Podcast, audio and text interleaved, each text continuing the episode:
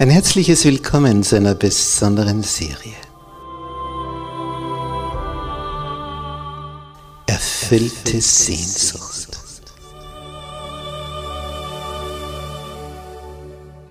Die Welt der Bibel.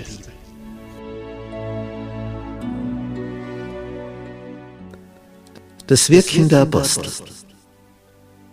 Die gute Nachricht.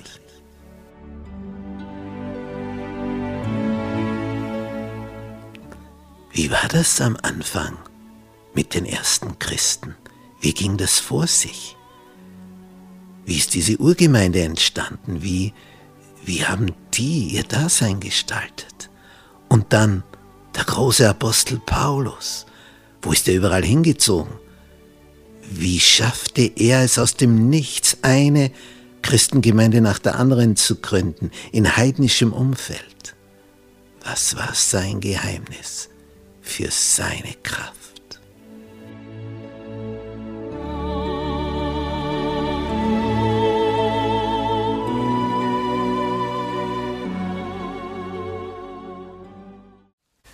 Gnade sei mit euch und Friede von Gott unserem Vater und unserem Herrn Jesus Christus. In unserer Serie über das Wirken der Apostel heute das Thema vom Verfolger zum Jünger.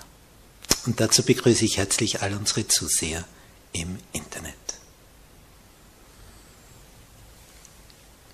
Als Stephanus, einer der sieben Diakone, dieser Mann, der so ausgerüstet war vom Geist Gottes, dass die Besten der Besten, die Gelehrtesten der Gelehrtesten, die Redegewandtesten der Redegewandtesten, die von überall hergeholt worden waren.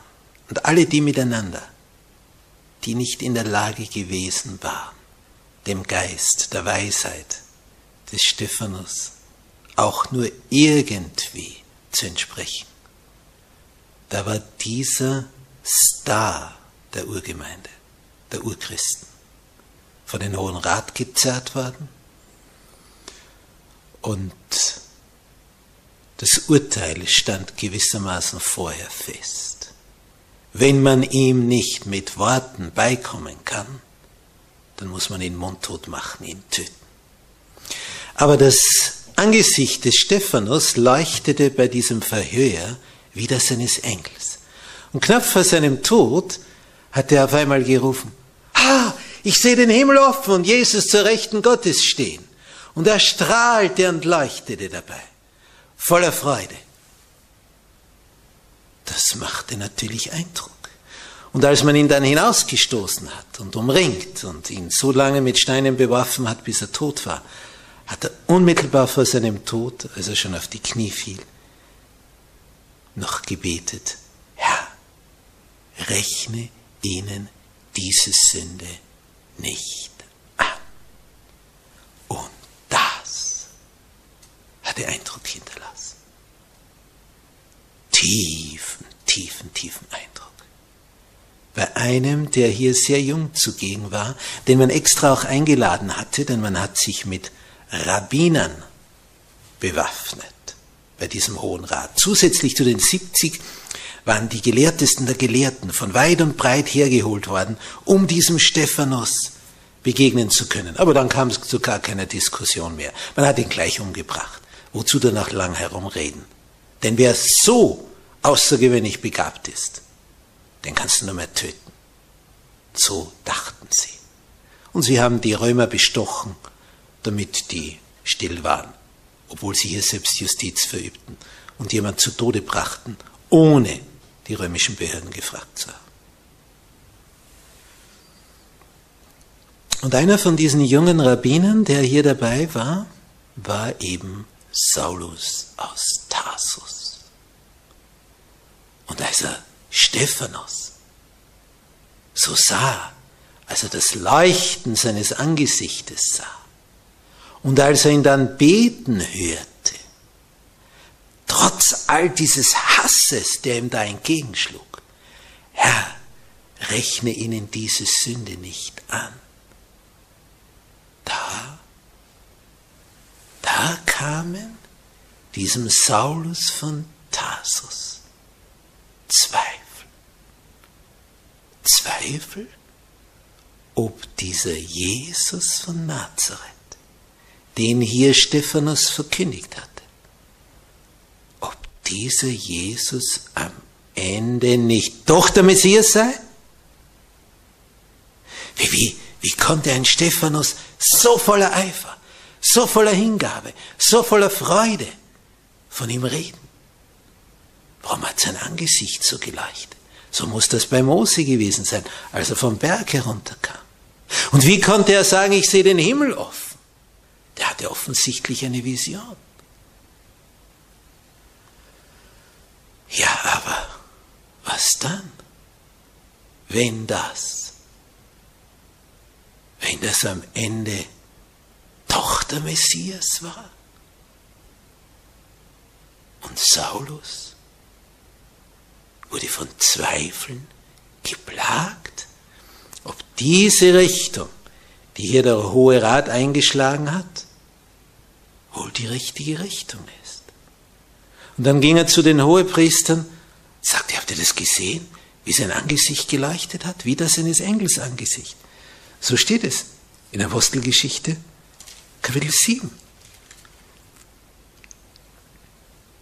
Das heißt noch in Kapitel 6 im letzten Vers, als dann in Kapitel 7 das anfängt. Es leuchtete sein Angesicht wie eines Engels Angesicht. Und dann fängt er zu reden an in Kapitel 7, der Stephanus. Und dann dieses Gebet, Herr, rechne ihnen diese Sünde nicht an. Und als Saulus das jetzt dem Hohen Rat auseinandersetzt, als er ihnen das klar macht, als er sagt, ja, aber könnte das nicht am Ende doch der Messias gewesen sein, dieser Jesus von Nazareth? Ist er am Ende doch auferstanden? Und haben ihn nicht die Jünger gestohlen, wie das kolportiert wurde? Ist ja auch seltsam, nicht? Wenn eine Wache von 100 Mann sich von zwölf Männern bestehlen lässt. Und als Saulus so seine Bedenken vor den Höchsten äußert, machen die ihm klar. Ja, Mann, da kannst du ganz getrost sein. Wir hier im Hohen Rat, wir sind gelehrte, weise Männer mit viel Erfahrung. Du bist noch jung. Und das beeindruckt dich jetzt, wie dieser junge Stephanus hier gestorben ist. Ja, ohne Zweifel, das war beeindruckend. Aber er eifert für einen Falschen, für einen Betrüger. Sei getrost. Wir sind auf dem richtigen Weg. Der war auf dem falschen Weg. Darum mussten wir ihn beseitigen, damit er nicht noch mehr Anhänger um sich schart und noch mehr Leute verführt durch seine Begeisterung und seine Gabe. Schade, dass er nicht auf unserer Seite war. Tja, und Saulus war jung, sehr begabt, ein Spitzentalent. Er hat in Jerusalem studiert, zu Füßen des berühmtesten Rabbiners der Universität in Jerusalem überhaupt, zu Füßen von Gamaliel. Und bei diesem Studium, ja, da ist er schon herausgestochen. Da hat man schon gemerkt, dieser Saulus, eine ganz, ganz außergewöhnliche Begabung.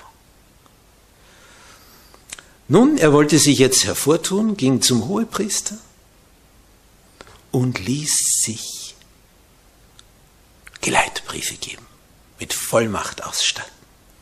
Denn als diese Verfolgungswelle begann nach dem Tod des Stephanus und die Christen zu fliehen begannen, nach Samarien gingen und noch weiter, noch über die Grenzen hinaus, denn sie wurden immer weiter verfolgt und sie zogen sich immer noch weiter zurück. Und siehe da, aufgrund dieser Fluchtbewegung und dieser immer größeren Ausbreitung und Zerstreuung hatte sich eine ansehnliche Christengemeinde in Damaskus gebildet. Und Saulus wollte diese Gemeinde der Christen in Damaskus überraschen. Darum ließ er sich vom Hohepriester diese Vollmachtgeleitbriefe ausstellen und begab sich mit seinen Gefährten auf diese lange Reise. Einige Tagesreisen bis nach Damaskus. Das ist eine lange Strecke. im Norden von Israel, Hauptstadt von Syrien bis heute. Und sie gehen und gehen und dann sehen sie nach einigen Tagen von den Bergen oben unten in der Ebene die Stadt ausgebreitet im Sonnenlicht. Unwillkürlich verweilst du und siehst dir das an. Die werden staunen. Die werden überrascht sein.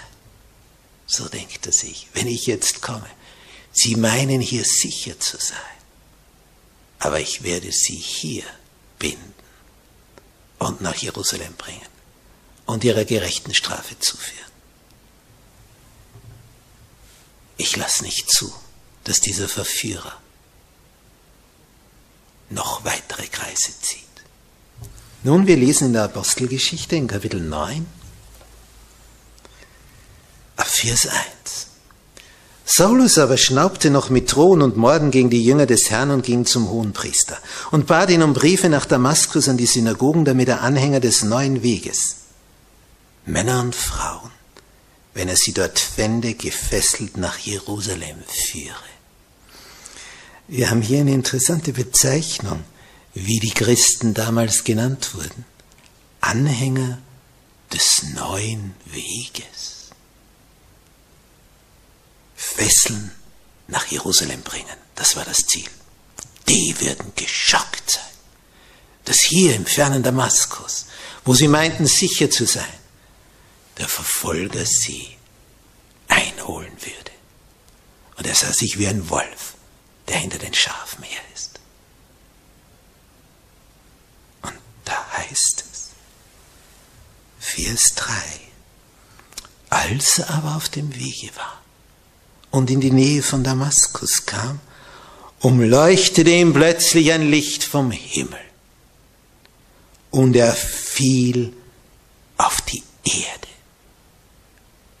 Ein Lichtschein, der ihn zu Boden zwingt. Und er hörte eine Stimme, die sprach zu ihm, Saul, Saul, warum verfolgst du mich? Später hat der Apostel diese Geschichte mehrmals erzählt und berichtet, wie das damals war.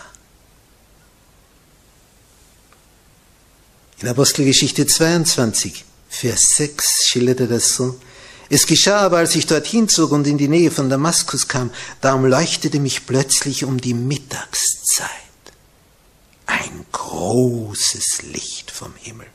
Und ich fiel zu Boden und hörte eine Stimme, die sprach zu mir, Saul, Saul, was verfolgst du mich? Es war hier eine übernatürliche Erscheinung. Und das schildert er noch einmal, als er dann vor dem Statthalter steht und vor dem König Agrippa in Kapitel 26. Das sagt er in Vers 12, als ich nun nach Damaskus reiste, mit Vollmacht und im Auftrag der Hohepriester, da sah ich mitten am Tage, o König, auf dem Weg ein Licht vom Himmel, heller als der Glanz der Sonne das mich und die mit mir reisten umleuchtete. Als wir aber alle zu Boden stürzten, hörte ich eine Stimme zu mir reden, die sprach auf Hebräisch.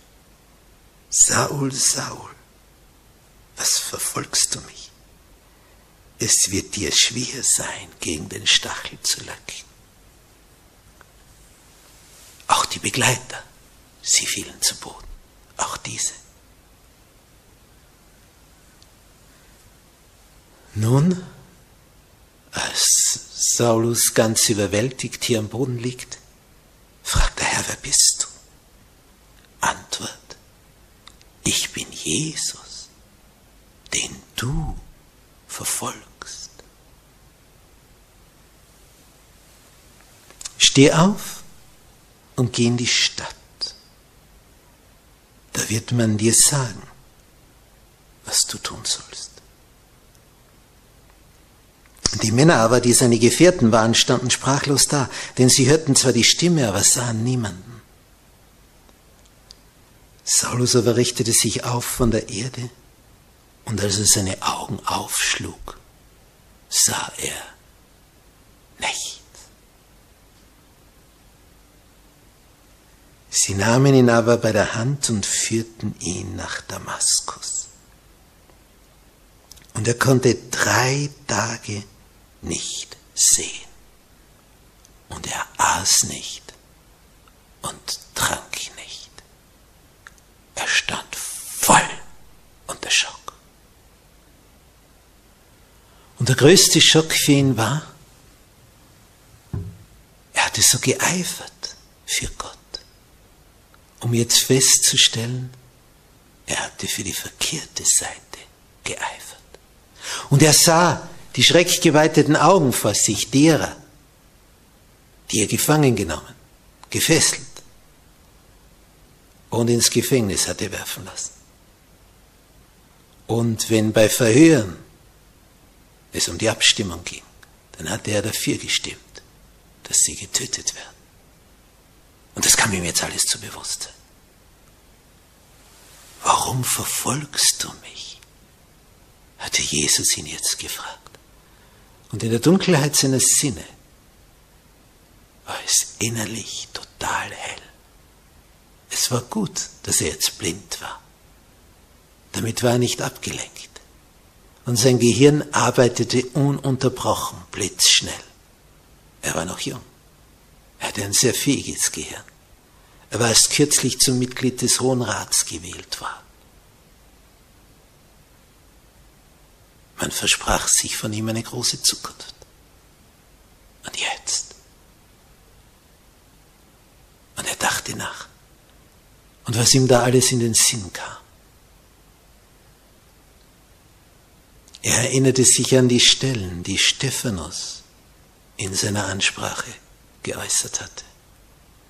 Und er erinnerte sich an so manches, was diese Nachfolger Jesu von sich gegeben hat wenn sie verhört wurden.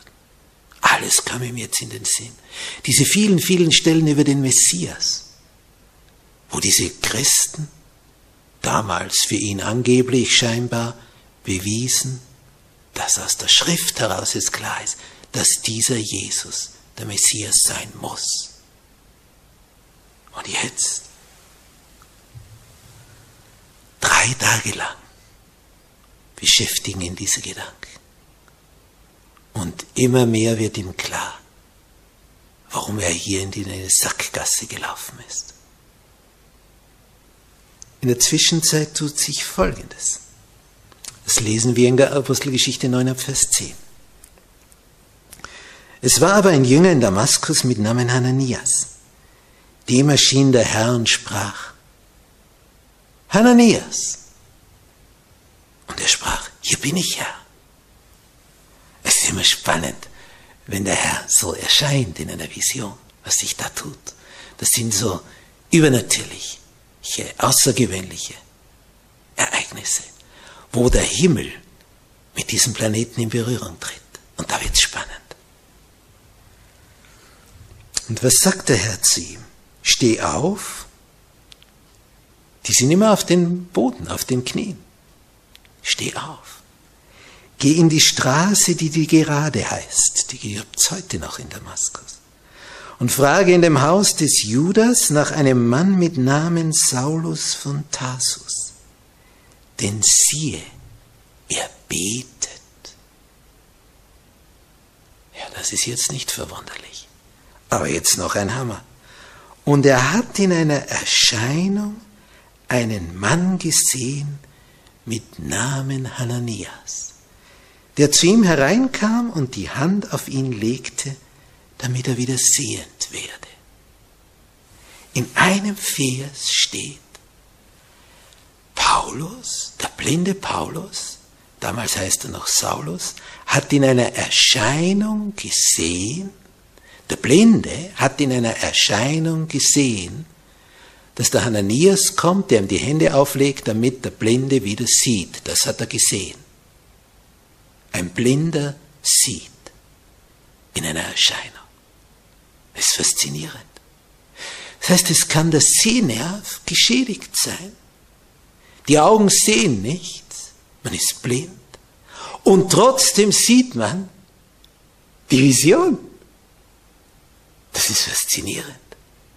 Also eine Vision ist etwas, kann sogar ein Blinder haben.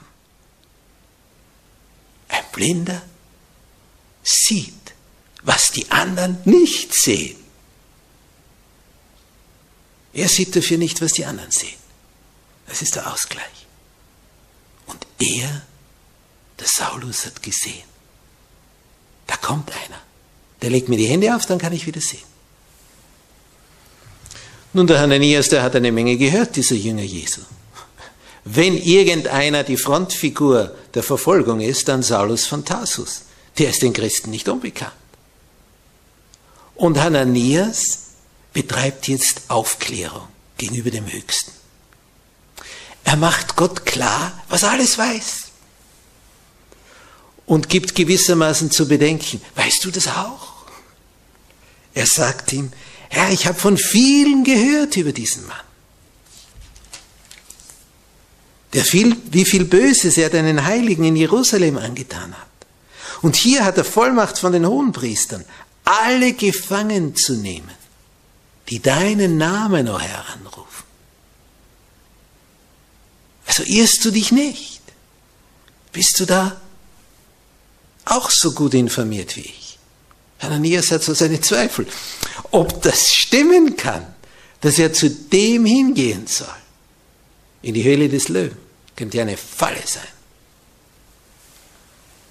Der Herr geht geduldig auf diese Argumente ein in Vers 15 und sagt, geh nur hin, geh nur hin, denn dieser ist mein auserwähltes Werkzeug, dass er meinen Namen trage vor Heiden und vor Könige und vor das Volk Israel. Ich will ihm zeigen, wie viel er leiden muss um meines Namens willen. Nun, das ist jetzt für Ananias genug der Erklärung gewesen. Was macht er nun? Vers 17. Und Hananias ging hin und kam in das Haus und legte die Hände auf ihn und sprach, lieber Bruder Saul, lieber Bruder Saul. Der Mann hat noch vor drei Tagen voller Hass gegen die Christen seinen Weg nach Richtung Damaskus gemacht. Und jetzt sagt ein Christ zu ihm, lieber Bruder Saul, der Herr hat mich gesandt, Jesus, der dir auf dem Wege hierher erschienen ist. Wozu? Dass du wieder sehend werdest und mit dem Heiligen Geist erfüllt werdest. Der macht das, betet, legt ihm die Hände auf, betet für ihn, ganz gemäß des Auftrages, den er erhalten hat. Und sogleich fiel es von seinen Augen wie Schuppen. Und er wurde wieder sehend, stand auf, ließ sich taufen, nahm Speise zu sich, stärkte sich.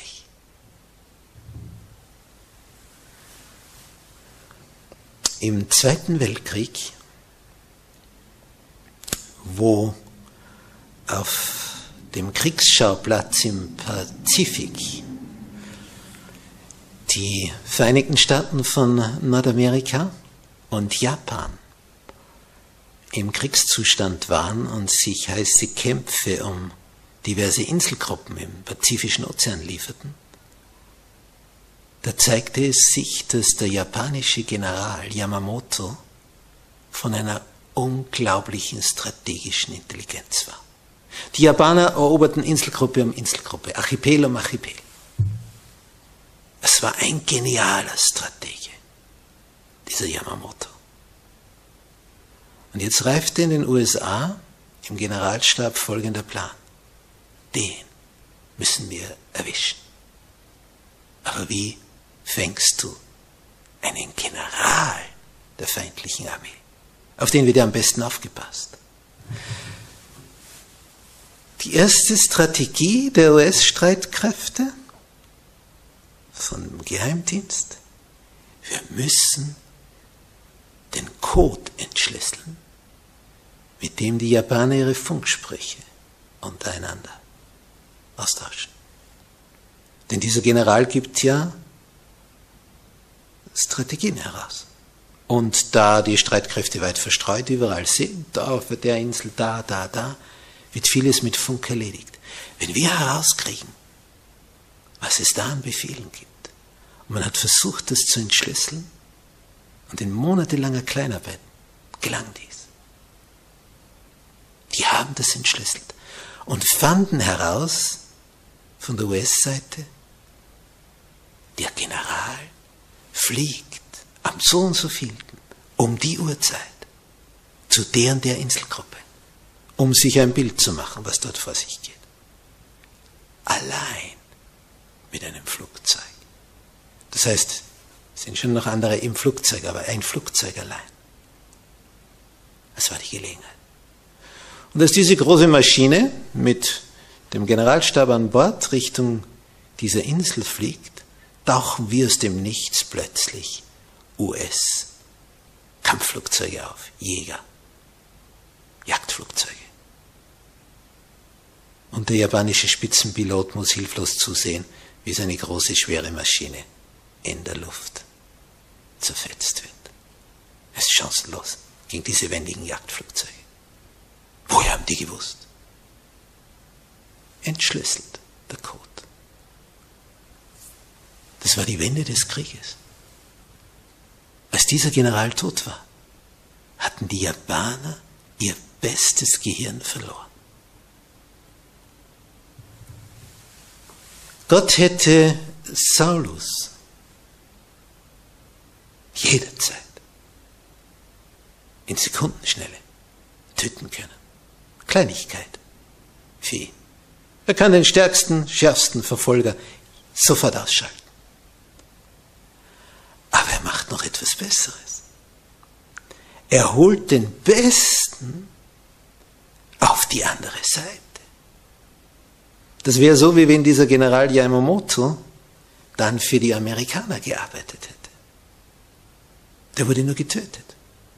Paulus wurde nicht getötet. Der wurde, so glühend wie er vorher für die falsche Seite war, auf die richtige Seite geholt. Eine geniale Strategie des Höchsten. Was der hier bewegt hat. Und er sah in Saulus die guten Ansätze. Er hatte den Falschen vertraut, der junge Rabbiner. Er war in diesem ganzen Gremium groß geworden, es waren seine Vorgesetzten, zu denen er aufblickte. Und er meinte in diesem Bereich sicher zu agieren. Aber dann fragt ihn Jesus, warum verfolgst du mich? Warum? Und dann ging es ihm auf. Jetzt hat er Kontakt bekommen zum Allerhöchsten. Und das ist immer das Besondere. Hast du das schon? Kontakt bekommen zu Jesus? Kennst du ihn schon? Weißt du, wer der ist? Wie der an dir interessiert ist, an dir persönlich? Welchen Wert du in seinen Augen hast? Er ringt um dich. Er wirbt um dich. Und er fragt dich, wenn du noch nicht auf seiner Seite bist, Warum bist du noch nicht da, wo du hingehörst? Warum läufst du von mir davon?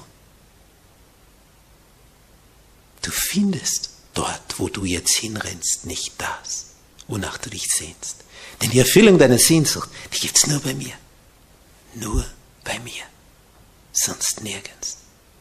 Komm heim zu dem, der dich geschaffen hat, der dich geplant hat, der dich schon im Mutterleib gebildet hat, der mit dir einen unwahrscheinlichen Plan hat. Komm heim zu ihm, betrachte ihn.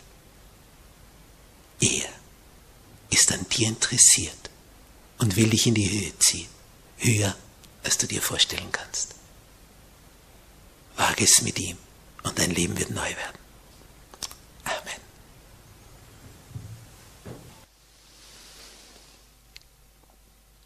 Unser Vater im Himmel. Oh, was bist du für ein genialer Stratege. Den Besten hast du von der verkehrten auf die richtige Seite geholt, indem du ihm einfach eine Frage gestellt hast. Warum tust du, was du tust? Warum verfolgst du mich? Warum bist du gegen mich? Und das fragst du uns alle, die wir hier auf diesem Planeten sind. Warum gehst du nicht mit mir? Dann wird es aufwärts gehen. Du arbeitest ja gegen dich, du schneidest dich ja ins eigene Fleisch, wenn du nicht mit mir, mit deinem Schöpfer gemeinsam zum selben Ziel hinstrebst. Es ist ja unsinnig, gegen deinen Schöpfer vorzugehen. Wenn er der ist, der dich so liebt wie sonst niemand in diesem Universum. Die Person, die dich am liebsten hat, hat bei weitem nicht die Liebe, die dein Schöpfer zu dir hat. Oh Herr, es ist so schön zu sehen, wie du liebst und wie bezwingend diese deine Liebe ist. Danke dass du täglich neu Menschen durch deine Liebe gewinnst, weil du so liebevoll bist. Hab Dank dafür.